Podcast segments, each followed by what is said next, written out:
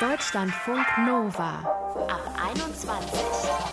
Heute mit Utz Dräger. Hallo und willkommen im Ab 21 Podcast. Es vergeht keine Woche, wo ich nicht von irgendjemandem höre, dem etwas passiert ist, sei es verbale Übergriffe oder tatsächlich physische Übergriffe, Hassrede online und so weiter. Es gibt Menschen in Deutschland, die müssen aus einem ganz bestimmten Grund Angst haben, unter Umständen beleidigt, beschimpft oder bespuckt zu werden oder noch viel Schlimmeres. Einfach so, weil sie Menschen jüdischen Glaubens oder jüdischer Herkunft sind. Wir wollen heute über Antisemitismus reden. Kriminologen, die das untersucht haben, gehen davon aus, dass nur jede vierte bis fünfte antisemitische Straftat überhaupt angezeigt wird. Sagt der Jurist und Journalist Ronen Steinke. Er hat sich ganz aktuell um eine Bestandsaufnahme antisemitischer Gewalt bemüht und sagt, das Problem ist unterschätzt und man könnte viel mehr dagegen tun. Erst aber zu Christina. Am 9. Oktober 2019 hat ein Mann versucht, in Halle in eine Synagoge einzudringen mit einer Waffe in der Hand. Er kam nicht hinein, bekam die Tür nicht auf. Zwei Menschen hatte dann dennoch draußen erschossen, Jana L. und Kevin S. Letzte Woche hat der Prozess gegen den Attentäter von Halle in Magdeburg begonnen und Christina ist eine der NebenklägerInnen. Sie war an dem 9. Oktober in besagter Synagoge. Es war der höchste jüdische Feiertag, Yom Kippur, und Christina, die eigentlich in Paris lebt, war dort zufällig über Umwege mit einer kleinen Gruppe zu Gast. Ich habe sie gefragt, wie das alles begann, wie sie damals dort angekommen ist und aufgenommen wurde. Ja, das war auch so ein bisschen ein Risiko unter Anführungszeichen. Also wir kannten diese Gemeinde ja nicht, die kannte uns nicht. Die Gemeinde vor Ort ist hauptsächlich russischsprachig, sprechen natürlich auch Deutsch, aber bei uns die Gruppe ist, glaube ich, zu einem guten Teil, ähm, zumindest aus dem US-amerikanischen Kulturkreis. Also es gab quasi viele potenzielle Störfaktoren, wo wir hätten aneinander geraten können. Wir wurden großartig aufgenommen und wir haben uns schon am Dienstagabend, also vor der Abend vor Yom Kippur, mit der Gemeinde getroffen und schon begonnen, uns ein bisschen aufeinander einzuspielen, ein bisschen zu gucken, wo wir Anknüpfungspunkte haben und zusammenpassen. Und das hat sich tatsächlich auch erhalten. Und ich denke, seit dem Attentat haben wir ja eine Art Bund fürs Leben. Kommen wir mal zum Attentat selbst. Wie hat sich das denn für dich dargestellt? Ähm, es ist eine orthodoxe Synagoge, das heißt, Männer und Frauen sitzen getrennt. Es gibt einen Frauenbalkon und eine Frauenempore, wo man oben sitzen kann. Und man kann aber auch direkt darunter sitzen. Da saß ich. Und man hat dann so als Sichtschutz sozusagen einen sehr dünnen, aber doch vorhandenen Vorhang. Das heißt, ich hatte keinen direkten Blick auf die Eingangstüre und auch nicht auf den Überwachungsbildschirm, aber durchaus auf die Fenster, die gegenüber liegen. Und es war so, dass wir im Torerlesen waren und äh, ich plötzlich zwei laute Knalls gehört habe. Und mein allererster Impuls war tatsächlich, das ist ein Attentat, wir sollten uns alle ducken. Und es gab aber keine, also keine panische Reaktion in dem Sinne und ich habe den Gedanken auch sofort wieder verworfen.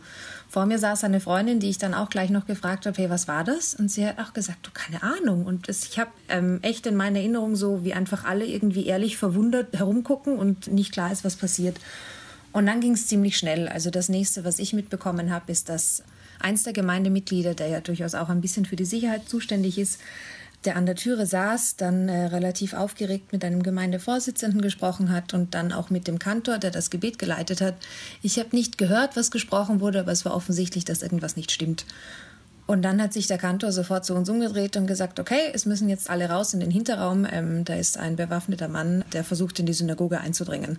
Und ich denke, wir verdanken es tatsächlich diesen sehr ruhigen, aber sehr bestimmten Anweisungen des Kantors, dass bei uns den ganzen Tag über keine Panik ausgebrochen ist.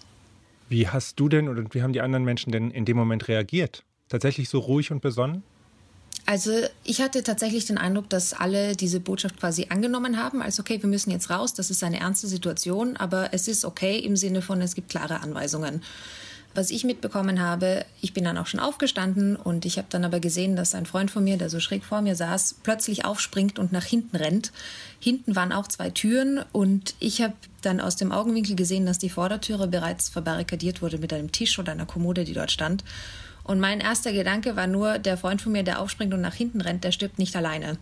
Und ich bin ihm sofort hinterhergerannt. Ich wusste gar nicht genau, was er tut. Ich wusste auch nicht, was passiert. Er hat einfach schnell genug verstanden, dass es hinten zwei Türen gibt, die auch verbarrikadiert werden müssen. Mhm. Ich bin ihm nachgelaufen. Wir haben beide Türen verbarrikadiert und dann bin ich wieder zurück in den Gebetsraum. Aber mir kam schon ein Strom von den Betenden entgegen, die also wirklich, äh, ja, quasi in geordneten Zweierreihen diesen Raum verlassen haben.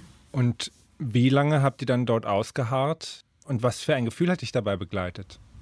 Ja, das ist ganz schwierig einzuschätzen. Also ich weiß, dass es lang war. Soweit ich mich erinnere, habe ich die zwei Knalls gehört um wahrscheinlich halb zwölf oder so. Und soweit ich mich erinnere, wurden wir ungefähr um 16 Uhr evakuiert. Also es war sehr lange. Ähm, so habe ich es gar nicht erlebt. Es hat natürlich jeder Mensch unterschiedliche Arten, mit Trauma und Schock umzugehen. Ich bekomme einen enormen Energieausstoß im Körper und ich kann nicht still sitzen, dafür allerdings sehr, sehr klar denken. Und es war so, dass dann, also wir auch nach oben gegangen sind auf die erste Etage, wo auch äh, Büroräumlichkeiten sind. Und da äh, haben sich dann quasi kleine Gruppen gebildet. Es war relativ still, die Stimmung war sehr angespannt, aber doch eben nicht panisch. Und ich habe eigentlich ja die meiste Zeit damit verbracht, quasi hin und her zu laufen zwischen der kleinen Gruppe am Synagogeneingang, die ja dann auch mit der Polizei in Kontakt waren per Telefon und so ein bisschen das Krisenmanagement gemacht haben und den anderen Betenden oben, weil ich einfach mich irgendwie beschäftigen musste und mir dann sozusagen immer neue Aufgaben abgeholt habe. Was kann ich tun? Sag den Leuten, sie sollen vom Fenster weggehen. Okay, dann bin ich nach oben gelaufen, habe die Botschaft verkündet, bin wieder nach unten gelaufen. Was ist der nächste Schritt? Das war so ein bisschen meine Art, damit umzugehen und das hat sich auch ja über den Rest des Tages, auch nach der Evakuierung ins Krankenhaus weitergezogen. Letzte Woche hat dann der Prozess gegen den Täter begonnen. Du warst als Nebenklägerin dabei. Wie war das für dich, dem tatsächlich persönlich zu begegnen? Ich habe auch gelesen, du hättest ihm direkt gegenüber gesessen, ist das richtig? Ja, absolut. Also im Gerichtssaal sitzen die Nebenkläger, Nebenklägerinnen dem Täter tatsächlich direkt gegenüber. Wir müssen nicht, wir sitzen da mit unseren Anwälten und Anwältinnen. Man kann auch ein bisschen an der Seite versetzt sitzen. Das ändert aber nichts daran, dass man ihn eigentlich uneingeschränkt sehen kann und er uns zwangsläufig auch. Und es ist natürlich eine enorm anstrengende Woche gewesen. Also ich schlafe jetzt immer noch unglaublich viel und bin eigentlich kaum wirklich einsetzbar, wenn man so möchte. In dem Moment selbst, es erfordert unglaublich viel Energie und Durchhaltevermögen, da zu sitzen und nicht nur ihm zuzugucken, sondern wenn er dann lacht und grinst, wenn wir uns das Video ansehen, das er damals live gestreamt hat, wenn von Mord die Rede ist, wenn es um antisemitische und antimuslimisch-rassistisch motivierte Gewalttaten geht. Er lacht, er grinst. Und es ist auch unglaublich schwierig, ihm einfach zuzuhören, weil er halt wirklich daran glaubt. Also der glaubt halt an seine Verschwörungstheorien und er sitzt da und guckt uns Nebenkläger, Nebenklägerinnen halt echt einfach direkt in die Augen. Ohne jedes Unrechtsbewusstsein. Ja, ohne jegliche Reue und aber vor allem auch ohne irgendeine Emotion in seinen Augen. Da ist wirklich gar nichts. Und das finde ich, da läuft es einem so kalt den Rücken runter. Also gar keine Gefühlsregung in diesen kalten Augen. Das ist echt, das kann man sich kaum vorstellen eigentlich. Mhm. Und dann sitzt du da und guckst dir das an und hörst dem zu. Und also das ist eine ganz, ganz absurde Situation. Am zweiten Prozesstag wurde ja auch das Video gezeigt, das er mit der Helmkamera aufgenommen hat. Du hast es ja auch schon erwähnt. Du hast dir das auch mit angeschaut. Ich glaube, 36 Minuten ist das lang. Warum? Ja, das ist ein sehr langes Video. Ähm, ich kannte das vorher nicht. Ich hatte das vorher nicht gesehen. Ich will das auch nie wieder sehen. Gleichzeitig war es wichtig für mich. Es hat einerseits eine persönliche Komponente ähm, und ist irgendwie auch Teil meiner Traumaverarbeitung, sowie insgesamt meine Teilnahme am Prozess. Ich saß ja damals in der Synagoge und ich weiß zwar aus Medienberichten in etwa, was danach noch alles passiert ist, aber es ist nochmal was anderes, das tatsächlich auch in diesem Video zu sehen und quasi nochmal mitzuerleben. Das ist sagenhaft fürchterlich, was danach alles passiert ist. Und ich glaube, ich habe auch ein bisschen diese Verbindung gebraucht zwischen einerseits meinem rationalen Wissen über die Fakten und meiner emotionalen Ebene. Das andere Level sozusagen ist, dass ich diesem Täter gegenüber sitzend für mich von der ersten Sekunde an beschlossen habe, wenn er uns unbedingt in die Augen starren muss, ich starr zurück. Und ich bin nicht die Erste, die wegsieht, ich bin nicht die Erste, die blinzelt. Und ich gebe ihm auch nicht dieses eingebildete Machtgefühl, dass ich den Raum verlasse, wenn wir dieses Video ansehen. Ich habe es auch zum Glück geschafft, das emotional durchzuhalten. Das ist immer so meine erste Priorität. Wie geht es mir emotional? Und ich habe das Video bis zum Ende durchgesehen und habe aber dann in der Sekunde, wo es zu Ende war, den Raum verlassen. Hm. Du hast gesagt, äh, wichtig für dich ist auch die Traumaverarbeitung bei dem Ganzen. Aber was erwartest du dir noch von dem Verfahren? Ähm, die Frage nach den Erwartungen ist immer ein bisschen schwierig, weil ich ehrlich gestanden keine Erwartungen mehr habe. Ich finde, das impliziert viel zu viel Optimismus, den ich nicht mehr habe. Ich habe Ängste und ich habe Hoffnungen. Ich habe die Hoffnung, dass es vielleicht diesmal reicht, um das größere Ganze anzusprechen, um über rechte Ideologie und Antisemitismus in Deutschland zu sprechen, ohne dabei irgendwelche Kompromisslösungen machen zu müssen, ohne dass äh, die Mehrheit schon wieder sagt, aber das wollen wir gar nicht zugeben, damit wollen wir uns gar nicht auseinandersetzen. Wir müssen uns jetzt damit beschäftigen und wir müssen das eigentlich schon seit mehreren Jahrzehnten. Es hört nur leider keiner zu das ist die Hoffnung, die ich habe. Die Angst, die ich habe, ist, dass es wieder nicht reicht, dass auch dieses Attentat, dieser Prozess nicht groß genug sind, dass Antisemitismus nicht ernst genommen wird, dass rechte Ideologie nicht ernst genommen wird. Und wir sehen es auch ein bisschen an diesem Täter und wie mit ihm umgegangen wird, sowohl in diesem Prozess im Gerichtssaal, als auch, er hat ja Wochen vor Prozessbeginn schon versucht, äh, aus dem Gefängnis zu flüchten. Und ich weiß nicht, was genau da passiert ist, wie genau das zustande kam. Aber die Tatsache, dass es möglich war, sagt für mich halt auch schon, dass er nicht als Gefahr voll ernst genommen wird. Und genauso ist es meiner Ansicht nach mit dem Antisemitismusproblem und dem Problem der rechten Ideologie in Deutschland auch. Niemand nimmt es wirklich ernst. Und ich glaube, das Problem ist, dass es niemand wirklich ernst nehmen will. Und es ist aber aller, allerhöchste Zeit dafür. Mhm. Siehst du denn erste Anzeichen dafür, dass sich da vielleicht doch ein bisschen was ändert? Nee, dafür, dass ich erste Anzeichen sehe, dass sich Dinge endlich ändern, brauche ich jetzt sofort Maßnahmen und nicht nur Versprechungen und ja, wir starten ein Projekt im Jahre 2021. Nee, also man kann jetzt durchaus schon was machen. Ähm, ich weiß, dass Projekte Zeit brauchen, aber man kann mit kleinen Sachen anfangen und man kann sie jetzt tun. Ich sehe viel, viel mehr eigentlich, dass ich in meiner Einschätzung, in meiner Wahrnehmung bestätigt bin. Ich habe seit der letzten Woche unzählige Nachrichten bekommen von ja, fremden Menschen über Facebook und so weiter, wo tatsächlich im O-Ton drin steht, ich bin selbst nicht antisemitisch, ich habe keine antisemitischen Freunde, ich finde Antisemitismus blöd und gleichzeitig höre ich ihnen zu, aber irgendwie will ich auch nicht wahrhaben, dass es das in Deutschland gibt. Und das steht da ernsthaft so drin. Und damit weiß ich auch einfach, dass ich recht habe. Jedem einzelnen Menschen, dem ich damit auf die Füße trete und auf die Zehen steige und zu nahe trete, wenn ich sage, Leute, ihr müsst das endlich, endlich, endlich zugeben und einsehen. Das bestätigt eigentlich nur, dass ja, meine Einschätzung richtig ist. Du nimmst einiges auf dich, um an diesem Prozess teilzunehmen. Du reist von Paris nach Deutschland. Fühlst du dich jetzt unsicher hier? In Deutschland? Mhm. Auf jeden Fall. Ist das seit dem Attentat in Halle so oder war das vorher auch schon so? Ich hatte vor Halle viele, viele Freunde in Deutschland, gerade in Berlin, die zumindest in irgendeiner Form mit jüdischen Gemeinden, mit jüdischem Leben zusammenhängen, wenn man so möchte. Es vergeht weder vor dem Attentat noch seither eine Woche, wo ich, ja, es vergeht keine Woche so, wo ich nicht von irgendjemandem höre, dem etwas passiert ist, sei es verbale Übergriffe oder tatsächlich physische Übergriffe, Hassrede online und so weiter. Bis Halle habe ich mit all diesen Menschen mitgefühlt und sie unterstützt nach bestem Wissen und Gewissen. Mir ist bis dahin nie was passiert und in meinem Sicherheitsgefühl habe ich mich insofern auch nicht eingeschränkt gefühlt. Jetzt allerdings seit Halle hat sich alles geändert. Ich habe kein Sicherheitsgefühl in Deutschland, ich habe kein Vertrauen in Autoritäten. Ich schaffe es, ein paar Tage in Berlin zu sein, um meine Freunde zu sehen, die für mich wie Familie sind, aber ich kann nicht in Deutschland leben so. Und mein Auslandsaufenthalt in Paris, der ursprünglich für ein Jahr geplant war, ist jetzt zwangsläufig auch schon länger als ursprünglich angesetzt. Ich beschwere mich nicht, Paris ist schön, aber ich fühle mich einfach hier um ein Vielfaches sicherer und unterstützter und wohler als in Deutschland. Du bist in Österreich geboren und hast jetzt gerade gesagt, lebst in Paris. Du hast tatsächlich den Eindruck, in Deutschland ist es besonders schlimm mit dem Antisemitismus.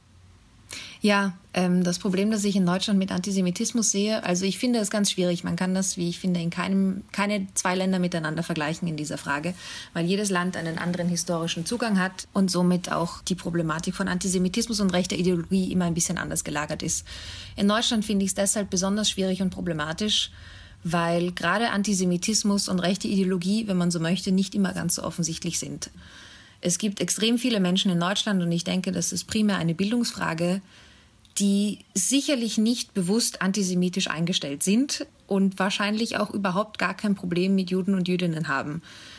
Das ändert nur leider nichts daran, dass sie dann trotzdem antisemitische Verschwörungstheorien und Vorurteile wiedergeben und reproduzieren nur mit einem wesentlich positiveren Unterton. Und das ist so enorm gefährlich, weil jemand, der nicht ausreichend sensibilisiert dafür ist und dem vielleicht selbst die Bildung fehlt, hört diesen Menschen zu, nimmt das mehr oder minder ungefiltert auf und verbreitet es weiter. Und am Ende des Tages kommt aber das Gleiche dabei heraus. Und das ist so viel gefährlicher. Und ich glaube, ein guter Teil von Antisemitismusbekämpfung in Deutschland ist nicht nur allgemein dass sich Deutschland eingestehen muss, dass dieses Problem wesentlich größer und schlimmer ist, als man vielleicht möchte. Es ist auch ähm, sich einzugestehen, dass Antisemitismus nicht immer aussieht wie das Klischeebild eines Neonazis. Das kann auch ganz anders aussehen und fängt auch einfach bei sprachlicher Sensibilisierung an. Und was müsste für dich passieren, damit dem möglichst schnell und konsequent begegnet werden kann? Du hast ja vorhin schon erwähnt, Programme müssen jetzt starten. Was könnten das für Programme sein? Ja, ich denke, Bildung, Bildung, Bildung ist so der Überbegriff und das auf allen Ebenen und aus allen Richtungen. Was die Politik sofort machen kann, ist in diesen Diskurs einsteigen und sich hinstellen und ganz offiziell und öffentlich sagen, ja, wir haben ein Problem mit Antisemitismus, wir nehmen das jetzt ernst, wir hören euch zu, wir machen das jetzt gleich, wir nehmen es jetzt in Angriff. Und dann muss das auch sofort passieren. Christina war im letzten Jahr am Tag des Anschlags unter anderem auf eine Synagoge in Halle im Gebäude selbst. Heute ist sie Nebenklägerin im Prozess gegen den Attentäter. Deutschlandfunk Nova es ist schwer erträglich, das sich in Gänze klarzumachen. Auch heute, 75 Jahre nach Kriegsende, fühlen sich viele Menschen jüdischen Glaubens oder jüdischer Herkunft in Deutschland nicht unbedingt sicher. Sie werden mitunter offen auf der Straße angefeindet. Jude ist ein nicht wenig verbreitetes Schimpfwort auf deutschen Schulhöfen und gewalttätige Angriffe passieren viel häufiger, als äh, viele von uns wahrnehmen oder mitbekommen. Ein Befund von Ronen Steinke. Er ist Jurist und Journalist und ganz neu von ihm ist das Buch Terror gegen Juden, wie antisemitische Gewalt erstarkt und der Staat versagt. Eine Anklage. Hallo Ron. Hi. Du bist selbst jüdischen Glaubens. Wie sicher fühlst du dich denn hier in Deutschland? Also ich bin damit aufgewachsen, dass vor unseren Synagogen Polizei stehen muss, auch bei meiner eigenen Bar Mitzwa, also sozusagen dem jüdischen Pendant von der Konfirmation, musste Polizei auf das Gebäude aufpassen, weil es anders nicht zu verantworten war. Und ja, jetzt bin ich erwachsen, jetzt bringe ich meine Kinder in eine Schule, wo wieder Polizei vor der Tür steht. Also ich müsste lügen oder ich müsste mir die Lage schön lügen, wenn ich sagen würde, dass ich da keine Angst habe. Natürlich hat man da Sorge, weil man auch weiß, dass diese Dinge ja nicht zum Spaß da stehen sondern weil die Polizei da eine Gefahr sieht. Mhm. Letzte Woche hat der Prozess zum Attentat in Halle begonnen. Du beschäftigst dich, hast du ja auch schon erwähnt, in deinem Buch mit Terror gegen Menschen jüdischen Glaubens. Du sammelst Informationen zu weiteren Taten. Wie viel mehr passiert da, von dem viele vielleicht auch nicht wissen? Also sehr viel mehr. Ich habe den Versuch unternommen, mal alles zusammenzuführen, was man an Wissen bekommen kann über antisemitische Anschläge in den letzten Jahrzehnten in Deutschland. Und es gibt einzelne Chroniken hier und da in einzelnen Bundesländern. Wenn man das alles mal zusammenfügt, dann sind das 90 eng beschriebene Seiten, praktisch das hintere Drittel meines Buches, einfach nur, wo sich Tat an Tat reiht. Von Faustschlägen über Brandanschläge auf Synagogen bis hin zu immer wieder alle paar Jahre richtigen Terroranschlägen mit Toten. Also vieles davon ist nicht so sehr ins kollektive Gedächtnis eingegangen, wird auch so ein bisschen vergessen. Das ist eigentlich mein Ansatz, das aus dem Vergessen herauszuholen und sich ja, bewusst zu machen, wie groß das Problem eigentlich ist. Das ist äh, zu wichtig, als dass man das verdrängen dürfte. Und warum findet diese Bewusstwerdung gefühlt so wenig statt? Also warum erfahren wir von dieser Ballung an Taten eher wenig oder warum sind sie nicht so präsent? Was glaubst du? Also es gibt ähm, einen interessanten Umgang in Deutschland mit dem Wort Terror. Ich habe das Wort, es ist ein politischer Kampfbegriff im Grunde, sehr bewusst gewählt, auch für die Überschrift des Buches. Terror ist etwas, was schnell gesagt wird, wenn es um Attacken gegen den Staat oder gegen die Mächtigen oder gegen auch die Mehrheitsgesellschaft geht. Und was in Deutschland sehr selten verwendet wird für Attacken gegen Schwache in der Gesellschaft, gegen marginalisierte Gruppen, gegen Ausländer, gegen Juden. Die Brandanschläge auf Asylbewerberheime zum Beispiel, natürlich könnte man die auch als Terror bezeichnen. Die Attacken, Bombenanschläge auf Juden, auf Synagogen, die es in allen Jahrzehnten gab, natürlich muss man die als Terror bezeichnen. Das ist, aber es ist in Deutschland sehr selten der Fall und es wird eher dann auf diese Art runtergespielt, dass man sagt, das sind Einzelfälle und dass man eigentlich nicht die Linie zieht zwischen diesen einzelnen Fällen. Du hast erwähnt, dass du diese 90 Seiten zusammengetragen hast. Da geht es um Gewalttaten in Deutschland seit 45. Wie hoch glaubst du denn eigentlich ist die Dunkelziffer? Also wie vollständig ist dieses Bild, was du da mit deinen Recherchen zusammengetragen hast? Das ist ähm, gar nicht vollständig. In der Tat, man muss davon ausgehen, dass vielleicht noch mal viermal so viele Taten dazukommen. Also die Kriminologen, die das untersucht haben, gehen davon aus, dass nur jede vierte bis fünfte antisemitische Straftat überhaupt angezeigt wird. Warum? Weil Betroffene sich oft die Frage stellen, habe ich dann, wenn ich zur Polizei gehe, eher noch ein zusätzliches Problem? Treffe ich dann auf Beamte, die das vielleicht sogar insgeheim gut finden? Jetzt die schrecklichen Vorgänge mit NSU 2.0 und mit diesen Abfragen an Polizeicomputern, die sind uns jetzt alle sehr präsent. Aber es gibt auch viele andere Beispiele, auch aus der ferneren Vergangenheit. Ja, wenn ich da zur Polizei gehe, habe ich ein zusätzliches Problem vielleicht. Wird mir ernsthaft geholfen, stellt sich die Polizei auf meine Seite. Und da gibt es leider auch eine Praxis der Polizei, die ich im Buch nachzeichne und wo ich viel zusammengetragen habe, die dieses Misstrauen auch immer wieder wachruft. Ja, so dass am Ende bleibt, die allerwenigsten Taten werden überhaupt angezeigt, die allerwenigsten Taten kriegt eigentlich der Rechtsstaat ähm, auf den Tisch. Und viel größer ist eigentlich der Raum der Straflosigkeit für die Täter. Mhm. Und das ist ein Zustand, mit dem weigere ich mich, mich abzufinden. Das ist äh, letztlich eine Art ähm, Resignation oder so eine Art Abfinden auch des Staates, der Politik, dass man sozusagen achselzuckend sagt, so ist es immer gewesen. Mit Antisemitismus lebt dieses Land schon sehr lange und da gibt es halt keine Zauberformel dagegen und wir tun ja, was wir können. Und ich sage nein, die Polizei, der Rechtsstaat, die tun überhaupt nicht, was sie können. Die tun viel zu wenig und ich glaube, man kann nachweisen, an sehr vielen Stellen könnte sehr viel mehr getan werden. Und ich bin eigentlich nicht bereit, darauf zu verzichten, das einzufordern. Und was konkret könnte man mehr tun? Also mal zwei verschiedene Beispiele, Polizei und Justiz. Die Polizei in Deutschland leistet zwar, dass sie ziemlich präzise Diagnosen anstellt, wo Gefahr herrscht. Also Polizisten kommen in Synagogen, erstellen Gutachten und empfehlen verschiedene Maßnahmen, aber dann gehen sie wieder. Die Polizei in Deutschland fühlt sich nicht in der Pflicht, die Synagogen dann zu unterstützen beim Aufrüsten von Sicherheitsfenstern, von Sicherheitstüren, von all diesen Dingen, sondern sie sagen letztlich, das ist eure eigene Verantwortung. Und wenn ihr möchtet, könnt ihr einen Antrag stellen, dann bekommt ihr vielleicht einen Zuschuss, das dauert aber Monate oder es dauert auch manchmal Jahre. Also letztlich bleiben die jüdischen Gemeinden mit diesem Problem alleine. Manche können damit trotzdem gut umgehen, sind kompetent, sind professionell geführt. Sehr viele werden aber auch von Ehrenamtlern geführt, von Menschen, die vielleicht schon pensioniert sind, von Menschen, die vielleicht auch nach Deutschland eingewandert sind und eine andere Sprache besser sprechen als Deutsch. Und die sind dann am Ende allein. Aber da ist dann konkret die Politik gefragt, dass sie das ändert und das quasi als grundsätzlichen Standard diesen Schutz dann auch garantiert, auch kleinen Gemeinden, die sich vielleicht selber sonst nicht so richtig helfen können. Da ist die Politik absolut gefragt. Ich halte es für einen Skandal, ich halte es für ein Versagen. Das ist die These auch meines Buches, dass wir seit Jahrzehnten diesen Zustand dulden, dass die Politik sich da so heraushält. Und das zweite Feld, auf dem ich ähm, Versäumnisse sehe, ist das Feld der Justiz. Ein krasses Beispiel, 2014 gab es einen Brandanschlag auf eine Synagoge in Wuppertal. Die Täter wurden gefasst, die Täter wurden vor Gericht gestellt und dann sagte der Richter, das ist ja keine judenfeindliche Tat gewesen und deswegen gibt es auch keine besonders scharfe Strafe, sondern ähm, es wurden letztlich nur geringe Bewährungsstrafen ausgesprochen. Warum keine judenfeindliche Tat? Weil der Richter sagte, das war ja Kritik an Israel. Und ich meine, man kann über die israelische Politik, und damals ging es ja um den Gazakrieg, man kann über den Gazakrieg streiten. Sehr sogar. Man kann die verschiedensten Meinungen vertreten.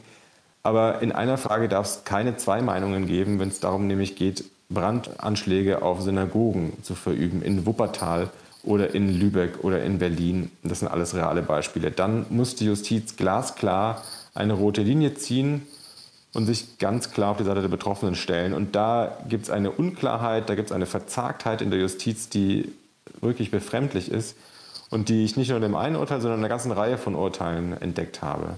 Wie kommen denn deine Forderungen, wie kommt denn dein Befund oder die Befunde ja an? Was kriegst du denn zurück? Also starker Tobak, sagte neulich ein Oberstaatsanwalt zu mir.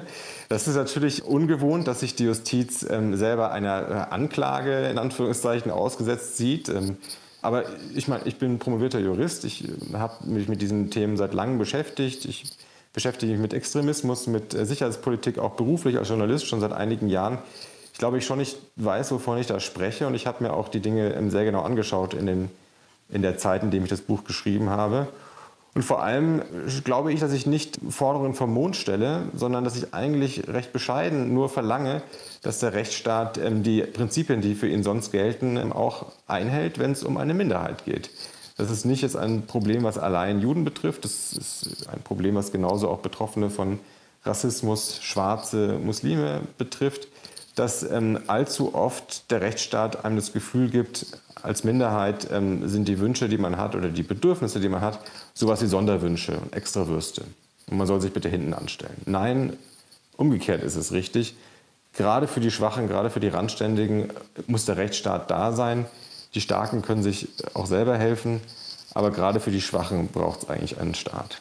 Dein Buch kommt ja auch zu dem Befund, dass wir ein weitaus größeres Antisemitismusproblem haben, als vielleicht viele wahrhaben wollen. Wie siehst du denn eine Möglichkeit, der Sache zu begegnen?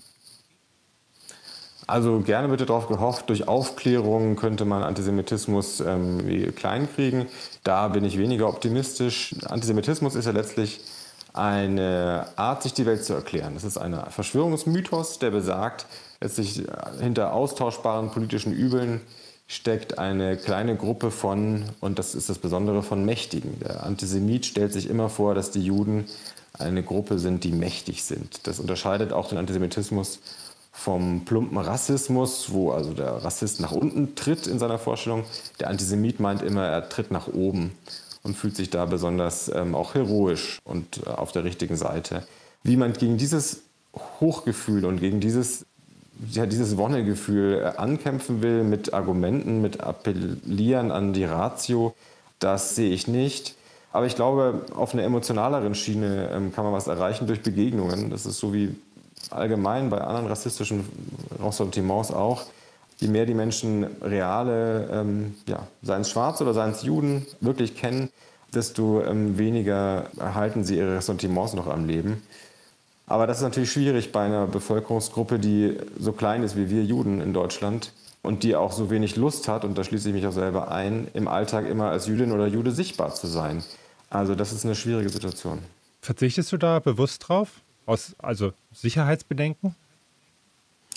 Also ich bin nicht jemand, der ähm, von sich aus eine Kippa, eine jüdische Kopfbedeckung im Alltag tragen würde. Das, also für manche religiösere Menschen ist das ja ein Wunsch. Den Wunsch habe ich gar nicht.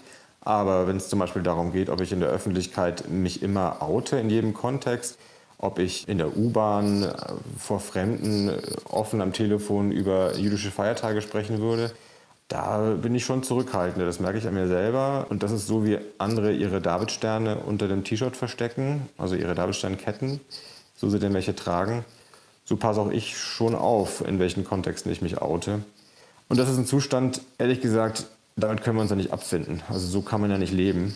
Und dagegen kann man ja eigentlich nur protestieren. Sagt der Journalist Ronen Steinke hier bei der Ab 21. Und unsere nächste Gesprächspartnerin, die sieht die Dinge wohl ganz ähnlich wie er.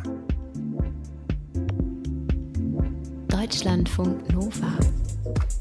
Als die Gerichtsverhandlungen gegen den Attentäter von Halle in Magdeburg begannen, da postete Nina von der Berliner Synagoge am Frenkelufer in Berlin-Kreuzberg zwei Hashtags. Einmal auf das Leben und jüdisch in Berlin. Während der Prozess läuft, will sie darunter jede Woche kleine Geschichten und Erlebnisse sammeln, die, wie sie sagt, die Vielfalt und Lebendigkeit des Judentums zeigen. Hallo Nina. Hallo. Wann hast du denn entschieden, während gerade viel über den Hass auf Jüdinnen und Juden berichtet wird, will ich von deren Leben erzählen?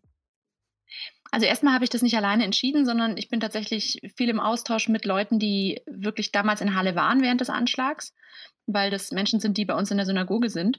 Und wir haben schon vor Wochen darüber nachgedacht, wie wir mit der ganzen Geschichte jetzt umgehen können, dass, dass der Prozess beginnt. Und ein Wunsch, der aufkam, war eben, wie können wir einfach was Positives dem entgegenstellen, dem ganzen Hass und der Angst auch. Und ganz spontan ähm, haben wir eigentlich wirklich ein paar Tage vorher dann entschieden, dass uns wirklich am Tag des Prozessbeginns anfangen zu posten und dann jede Woche. Du schreibst, oft werden wir auf das Thema Antisemitismus reduziert. Machst du diese Erfahrung eher selbst oder kennst du die aus deinem Umkreis oder geht es da um die Berichterstattung in den Medien? Es geht wirklich auch um den Alltag. Es ist Antisemitismus und damit verbunden natürlich auch der ganze Themenkomplex Sicherheit, Sicherheitsanlagen rund um die Synagoge. Das ist ja ein, ein wichtiger Aspekt. Also das ist natürlich auch ein Teil unseres Lebens, aber es ist halt nur einer von vielen. Und welche Rückmeldungen gab es jetzt auf deinen Aufruf? Ich habe ja bis jetzt hauptsächlich die Rückmeldungen auf Social Media, auf Facebook und Instagram, die waren sehr positiv. Ich selber war im Urlaub, das heißt, ich konnte noch gar nicht mit so vielen Menschen sprechen. Ich freue mich jetzt aber auch mit mehr Menschen, mich darüber auszutauschen. Ja, die Rückmeldung, die ich bekommen habe, war wirklich, ja, schön, dass es einfach auch noch was anderes gibt. Und damit will ich nicht das schmälern, dass es natürlich Berichterstattung über den Prozess gibt. Das muss es ja geben. Ja. Und gleichzeitig brauchen wir auch irgendwas, was wir selbst in der Hand haben. Aber wenn dann diese kleinen Geschichten und Erlebnisse gesammelt werden, was für Geschichten und Erlebnisse kommen denn da zusammen? Sind da welche, die dir auch besonders in Erinnerung geblieben sind? wir wissen auch gar nicht, was kommt, weil wir haben das jetzt erstmal geöffnet, dass wir unsere Gemeindemitglieder, unsere Freundinnen und Freunde einfach mal eingeladen haben, selber Geschichten zu erzählen. Und ich weiß schon, dass ganz viele sich bereit erklärt haben, das zu machen. Ich bin selber ganz gespannt zu sehen, was kommt. Also ich selber könnte allein schon 20, 30 Geschichten aus unserer Community erzählen. Was ich gehört habe, war dieser Aspekt der Gemeinschaft, des Füreinander-Daseins, der wird ganz stark sein. Aber ich glaube, jeder und jeder hat einfach aus dem eigenen Alltag eine oder viele Geschichten, die sie mit dem eigenen Jüdischsein verbinden. Und darauf sind wir gespannt. Vielleicht kannst du eine erzählen von den 20, die du gerade erwähnt hast. Das erste, was wir jetzt mal gepostet haben, war einfach eine Geschichte von einem Apfelbaum, den wir selbst gepflanzt haben zum jüdischen Neujahr der Bäume. Und die Geschichte damit war, dass uns gesagt wurde, auf der Fläche der Synagoge im Garten, da kann kein Baum wachsen oder überleben, weil äh, dort lauter Schutt ist in der Erde. Und das ist hier schon, schon viele Jahre her und das Bäumchen wächst und gedeiht seitdem ganz wunderbar und trägt jedes Jahr Früchte. Und immer dann zum jüdischen Neujahr, also zu Rosh Hashanah, können wir die Äpfel ernten und essen. Und das ist dann für uns wirklich sehr symbolisch, immer so eine Frucht in der Hand zu halten. Das ist nur ein ganz kleines Bäumchen und hat auch nur ein, zwei Äpfel, aber die einfach jedes Jahr. Mhm. Und ja, das war für uns der symbolische Start. Und ich weiß noch gar nicht, was jetzt kommt. Also ähm, ich mache mich jetzt gleich schlau und schreibe den Newsletter für diese Woche und da wird sich eine Geschichte drin befinden. Hast du den Eindruck, dass in Deutschland zu wenig gewusst wird über jüdisches Leben? Ich habe mich erst gestern mit jemandem unterhalten, der mir erzählt hat, dass bei ihm in der Schule über Juden berichtet wurde oder dass sie gelernt haben über, über Judentum als etwas, das es früher mal gab in Deutschland und das dann eben durch Hitler vernichtet wurde und heute gibt es das eigentlich nicht mehr wirklich hier. Und ich glaube, so geht es vielen Menschen, dass sie irgendwie theoretisch wissen, es gibt noch Juden und vielleicht auch noch ein paar in Deutschland, aber dass man sich einfach nicht bewusst ist, dass lebendiges jüdisches aktives Leben einfach ein ganz wichtiger Teil in Deutschland auch ist, des Alltags. Und auch wie vielfältig jüdisch sein hier ist. Also, dass nicht alle Juden orthodox sind, dass es Rabbinerinnen gibt, dass es ganz verschiedene jüdische Rituale gibt, dass es jüdische Familien gibt, die ganz unterschiedlich leben. Das wissen viele Leute nicht. Was macht ihr denn mit diesem Hashtag auf das Leben, wenn dieser Prozess vorbei ist? Ja, mal gucken, was wir damit machen. Also der Prozess geht ja bis in den Herbst. Vielleicht haben wir den Hashtag bis dahin ganz lieb gewonnen und wollen ihn weiter verwenden für andere Sachen. Aber das war einfach, als wir uns überlegt haben, was am besten passt für so eine kleine Kampagne, war das der Hashtag, der meistens uns gesprochen hat. Weil auf das Leben, auf Hebräisch ist Lechaim und Lechaim sagt man auch, ist auch Prost, also ne, wenn man ähm, Wein trinkt und man prostet auf das Leben und denkt eben nicht an den Tod, sondern an das Leben. Nina arbeitet in einer Synagoge in Berlin-Kreuzberg. Die Hashtags auf das Leben und jüdisch in Berlin findet ihr im Netz. Deutschlandfunk Nova. Das war er, der Ab 21 Podcast. Danke an Christina, Ronen und Nina. Danke euch fürs Zuhören. Macht's gut und bis bald. Deutschlandfunk Nova. Ab 21. 21. Montags bis freitags ab 21 Uhr und auf deutschlandfunknova.de.